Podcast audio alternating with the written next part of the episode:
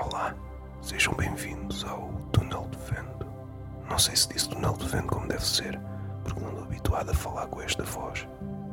A sussurrar, como se fosse um roxinol capitalista, que em vez de gritar, murmura, vai-nos dando ordens, subreptícias, ao inconsciente. Nós pensamos que somos donos do mundo, do nosso mundo. Mas não, estamos agrilhoados. Somos gigantes com os colhões agrilhoados. Vou deixar de falar assim. Não porque tenha medo de perder o meu público, porque para isso era preciso dele, mas porque não tenho estudos. Há pessoas que o fazem durante longos minutos. E o que é que é um longo minuto? É um minuto que tem mais de 60 segundos que demora a passar. E já que estamos aqui, dou-vos uma dica. Às vezes o tempo passa muito rápido. Eu dou-vos este conselho. Zanguem-se. Porque quando as coisas estão a correr mal, é por isso que eu gosto de me zangar a meio de uma foda. Se eu estiver entusiasmado, a foda demora pouco tempo. Se eu estiver zangado, demora horas. Este é o meu sexo tântrico. Sexo zangado. Entediado ainda melhor. Se vocês fizerem sexo entediados, podem levar dias a cavalgar por esses prados da monotonia. Foder nos prados da monotonia. Disse mal, foda-se. Estou fodido comigo próprio. Bem-vindos a mais um episódio do Túnel de Vento. Este prelúdio é completamente desnecessário, mas abrir as asas da liberdade, porque a liberdade é isso mesmo, é pôr por extenso algo que ainda não tinha morada neste mundo. E provavelmente cometi um erro, mas o ser humano é muito isso, é erro atrás de erro. Estou a tentar ser humano, não a tentar ser melhor, porque isso é um trabalho que eu deixo a quem sabe, a quem tem estudos. A minha função, enquanto estou vivo, depois logo se vê, é tentar praticar o erro e com isso ir por caminhos ínvios e, em voltando, mastigar esses caminhos ínvios graças à dentadura da memória. Sou uma espécie de Ulisses. Bem, já estou aqui a insuflar a prosa de coisas que vocês não percebem nadinha. E referências para quê? Não vale a pena. Vamos iniciar o podcast. O que é que me traz cá? Primeiro, tenho pouco tempo e pouca cabeça. O que é uma cena assim um bocadinho uh, estapafúrdia. A minha cabeça é digna de figurar num panteão de cabeças. Não por ser inteligente, nada disso. É pelo tamanho. Tenho uma bela cabeça. Eu vejo uma rasca para arranjar um chapéu. A não ser um chapéu de sol. Um boné típico, não. Fica só na cabecinha, no alto da pinha, como se fosse um judeu no bar mitzvah. Eu não sou judeu. Não sou judeu, não tenho qualquer necessidade de dizer as coisas bem. A minha necessidade ou a minha obrigação é ser correto na pronunciação das minhas tradições. Sou lentejano e as minhas tradições andam todas à volta da comida e da bebida. Se eu me enganasse a dizer a sorda, ui, aí é que era um problema. Nunca mais me deixavam entrar no Alentejo. Se eu quisesse ir a Lisboa, tinha que dar um salto dificilmente irá acontecer. Se bem que, em dia de copos, uma pessoa pode distrair-se, tropeçar na língua e diz a verdade. Hum, espero que não haja nenhum alentejano a ouvir este podcast. O alentejano é uma pessoa muito amiga do seu amigo, pronto, isso. Aí não há grande diferença em relação às outras pessoas. É uma coisa que se pratica muito, seja no litoral, seja no interior. Em Portugal pratica-se muito esta frase: ser amigo do seu amigo. Bem, isso não me diz nada. O que é que me interessa? Interessa-me este podcast e discorrer sobre alguns assuntos. O primeiro é um tema curto, mas que tem vindo aos poucos a ganhar estatura. Eu vou dar apenas um lamiré e talvez daqui a uns episódios, dezenas, centenas, volte a ele com outra cabeça. Que hoje não estou com cabeça para grandes voos cognitivos. Só digo aqui uns palpites, vocês mastigam e já vão com sorte. Quando comparado com a concorrência, eu já vos estou a dar caudal. Estou a dar-vos caudal cognitivo. Muita camada, muita camada. Rios, peixes, pedras e sedimentos. Estou a dar-vos profundidade quando comparado com o resto. É claro que, quando comparado comigo, naqueles dias mesmo profundos, naqueles dias de fossa das Marianas, ui, Eu hoje sou apenas um lago ou uma poça d'água. Vivemos muito do contraste.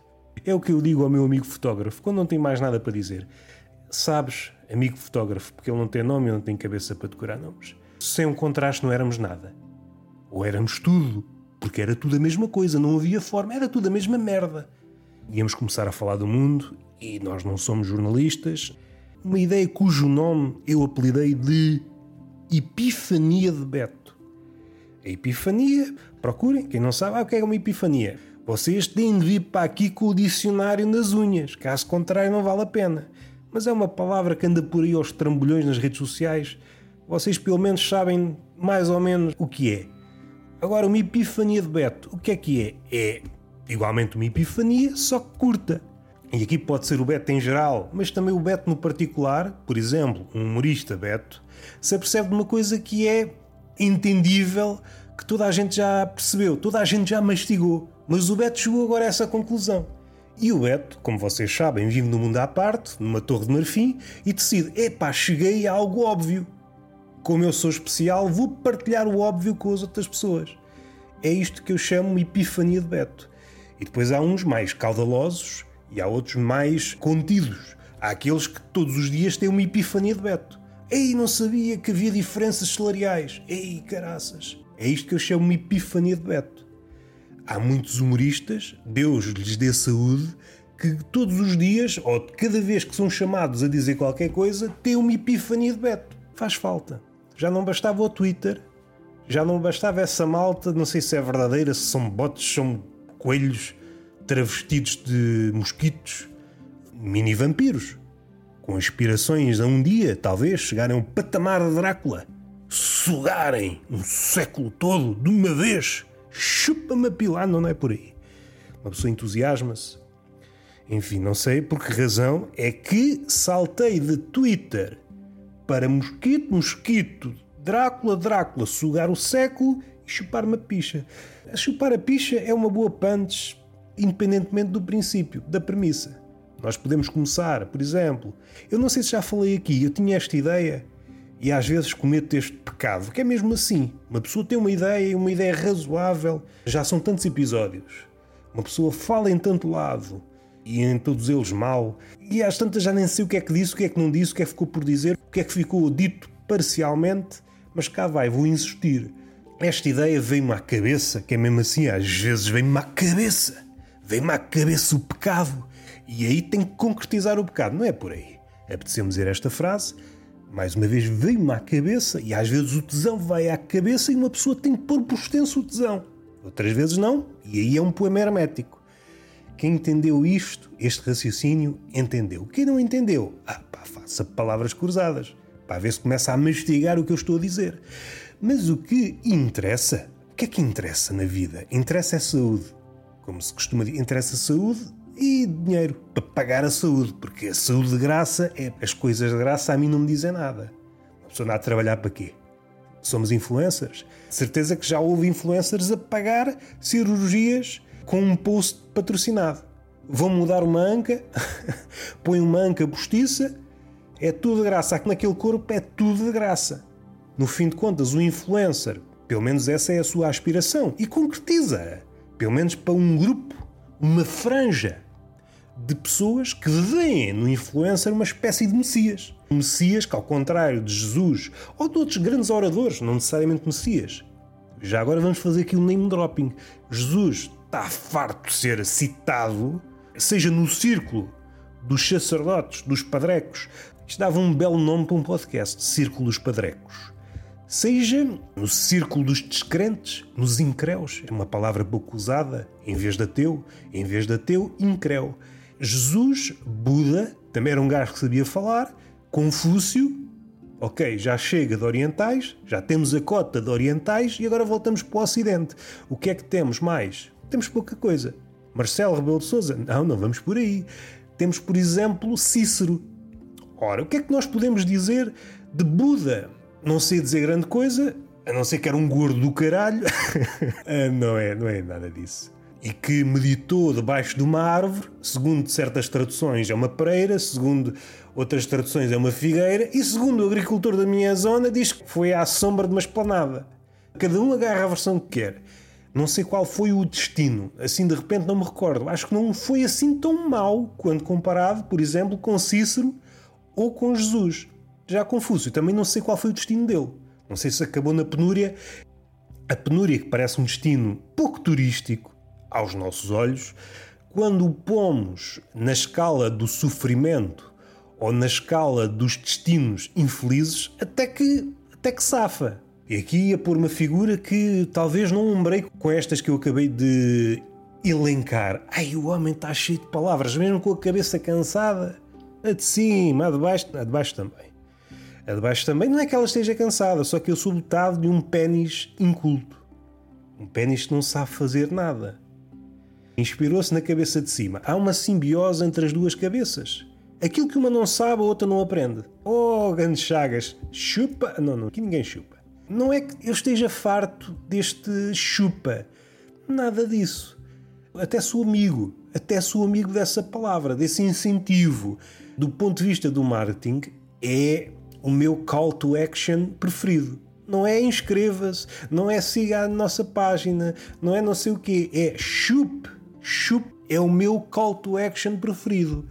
Se tem retenção do público, se o público se interessa, vai na cantiga, que é mesmo assim, opa, isso são outros 500. Precisamos de gráficos e de pessoas, marketeers, que nos atestem a percentagem de retenção. Quantas pessoas realmente clicam? no chupa, não sei quê. Será que interessa? Será que é um bom engodo o chupa? Já nos abalançámos para terrenos nunca vindimados. Ai, Homero, Homero, Homero. Terrenos nunca vindimados, mares nunca vindimados. O rapaz só pensava na bebida. Dizem que ele era cego, a cegueira dele talvez fosse metafórica, fosse simbólica. Estava cego, mas era do álcool. Estava todo cego. Coitado do Homero, o maior poeta de todos os tempos, cego. É uma figura que pode eventualmente nem ter existido. É uma mescla de vários poetas da antiguidade. O gajo era cego. Cego, estava era bêbado. Estava era bêbado. Assim de temas graúdos, tenho aqui alguns temas, mas não estou com cabeça para burilar, como deve ser. Vocês merecem mais. E vocês merecem mais, mas também não muito mais. Temos de ser proporcionais à vossa capacidade. Vocês também não têm assim uma capacidade. Enfim, aborta a frase.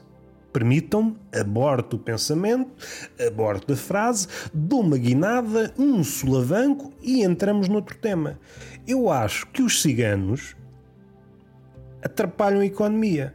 Não é um raciocínio chegano, é um raciocínio prático. Porquê é que eu digo isto? Primeiro porque ando aí pelo mundo e esta frase está carregadinha de verdade. O cigano, e quando eu penso no cigano, é o cigano tradicional, quase a caricatura do cigano.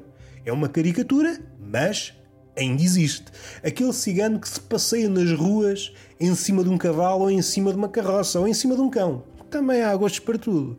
Ora, é precisamente esse cigano que atrapalha não são só os ciganos, mas vamos começar nos ciganos. Vamos começar nos ciganos e a razão pela qual eles atrapalham. Eles são uma espécie de travão na economia portuguesa e na economia global. Se queremos que o país cresça, temos de tratar deste assunto. Vamos para exemplos concretos. Isto até agora pareceu um discurso do Chega, mas agora entra o humor. Eu sou uma pessoa, tal como Kant, não sou filósofo, ao contrário dele, Gosto de passear nas ruas, mas não passear a ponto de ser turista. Gosto de sair e voltar a casa, porque o mundo é agreste, está cheio de bestas e uma pessoa vai com vontade, vai com vontade de estreitar laços, de abrir a porta a novas oportunidades, mas depressa o mundo nos apresenta a sua face feia. E é aí que a verdade entra e nos dá uma nalgada. Onde? No rabo que é mesmo aí onde moram as nalgadas. E nós voltamos para casa, cabisbaixos, descrentes de novas possibilidades. Não sei porque é que eu vim por aqui. Muitas vezes assisti a isto. Caminhões carregados, que é mesmo assim, não é carregados, é carregados de mercadorias que estão a andar a passo de caracol devido a uma carroça de ciganos. O cigano está a empecilhar. Eu gosto muito deste verbo. Vem de empecilho. Empecilhar a estrada. Muitas vezes já está empecilhado. Há estradas que nasceram para estar empecilhadas. Uma pessoa às vezes não percebe. É pá, está aqui uma fila do caraças, porquê? Não sei. É para andar assim. As pessoas já não sabem andar de outro modo. Eu às vezes estou sozinho na estrada, epá, vou encostar a ver se aparecem 3 ou 4 carros para eu estar numa fila a 20 km por hora, que eu assim não sei andar. Ora, o que é que sucede com o cigano? O cigano caricatural, que também existe, que também existe. É preciso frisar cada vez menos, mas basta um para ser uma pedra na engrenagem. Ora, estão caminhões, o caminhão que transporta mercadorias, que faz literalmente e simbolicamente a economia andar e não consegue ir distribuir porque quem marca passo é o cigano.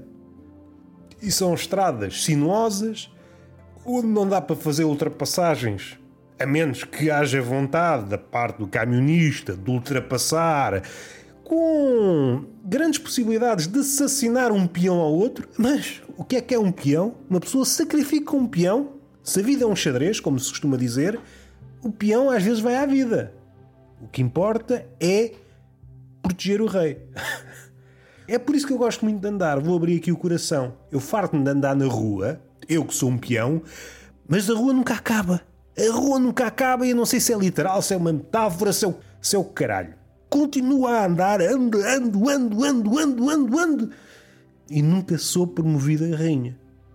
É desvantagem de ser heterossexual. Porque se eu fosse homossexual, começava no passeio com peão, andava, andava, andava, ouvia uma música da Lady Gaga, pum, rainha. Forçámos um bocado, mas valeu a pena. Só para frisar isto, cigano de carroça, empecilho na economia global. Portugal, se não é hoje uma potência mundial, é por causa dos ciganos. Por andarem na estrada e por usarem carroças. Agora perguntam-me, Roberto, que é mesmo assim que vocês falam, Roberto, o cigano é a única razão pela qual a economia portuguesa não é assim antes pingarda? Oh, meus amigos, vamos falar de economia, não é? Estamos para aí virados. E pá, já me dói a cabeça. Aliás, continua a doer-me a cabeça, só que agora a dor veio assim toda de repente. Ah, sacana! É como aquelas contas. Nós fazemos aqueles contratos, na primeira mensalidade e na segunda é tudo baratucho e depois vem tudo uma assentada e nós, ah, onde é que eu me fui meter? Foda-se! Este mês não conseguirás putas. Eu estou a falar de uma situação hipotética. Deixem que a música vos instrua sobre aquilo que ficou por dizer. Pode ser? Pode ser? Pode, pode. E além dos ciganos, os velhos o velho, que também é caricatura, mas também não é, é caricatura, mas uh, suplanta a caricatura, pode haver essa necessidade. Vamos extremar algumas das características do velho, mas depois sucede: ah, aquela caricatura existe. O velho lento existe e em abundância. O cigano, afinal, não é o principal problema de Portugal. Se eu fosse mais extremista, a pender para a direita, Diria que o cigano é o principal problema de Portugal. Eu parti apenas de um modelo e agora vamos ser mais científicos. O grande problema de Portugal, e vai-se agudizar, é o velho na estrada. O raciocínio já está montado. Vamos transplantar o raciocínio do cigano e da carroça para o velho no seu mata-velhos. A mesma situação, tiramos a carroça para o lado, pode ir para o passeio, o cigano pode andar em qualquer lado, temos um mata-velhos atestado de velho, só por graçola, 40 velhos no mata-velhos. É, Roberto, opa, no tempo do Júlio Isidro havia muita pessoa dentro do Mini. Não me venham com essas, cá não é possível. As vossas regras de verossimilhança não me dizem nada. E então o que é que o velho faz? Mais uma vez um empecilho para o caminhão que vem atrás. E é por isso que a economia não anda. Ao contrário do cigano com a carroça, há velhos pontapé. É mesmo a pontapé. E nem estou a falar daquilo que acontece nos lares em Portugal. Eu estou a dizer mesmo a pontapé. Ah, velhos até desachega. Uma pessoa vira uma esquina, olha um velho. Eu já tentei fazer isto. Vou fugir para um sítio onde não haja velhos. Estou no Alentejo, abro a porta de casa, três ou quatro velhos a jogar as cartas. O que é isto, pá?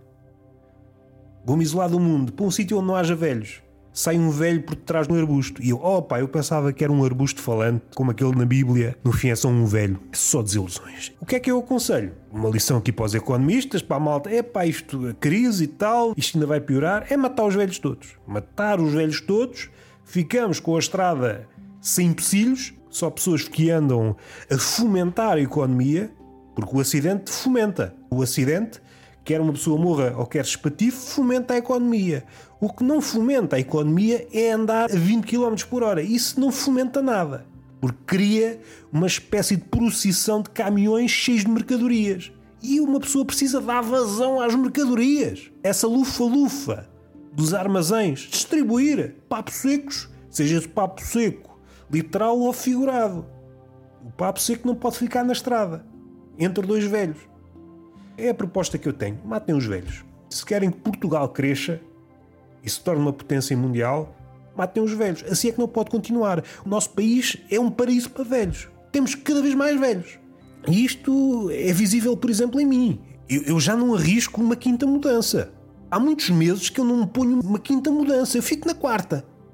E daqui mais 5 anos já não sei. Provavelmente fico numa terceira. Já não arrisco. Estou bem na terceira e há de chegar uma altura que só ponho a segunda. O resto, alugo. Aluga manete mudanças.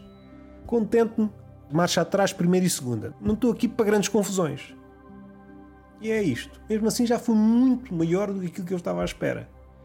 Estou todo ranhoso, com a cabeça a explodir, de cansaço. Foi podcast possível. E agora ia arrotar, mas não arrotei, porque nem a arrotar eu sou bom. Um bosquejo de arroto. Talvez saia agora? Não. Sou miserável até no que toca ao arroto. Não há nada em mim que inspire. E eu estava à espera de me socorrer do arroto. Foda-se. Beijinho na boca, palmada pedagógica numa das nádegas e até à próxima.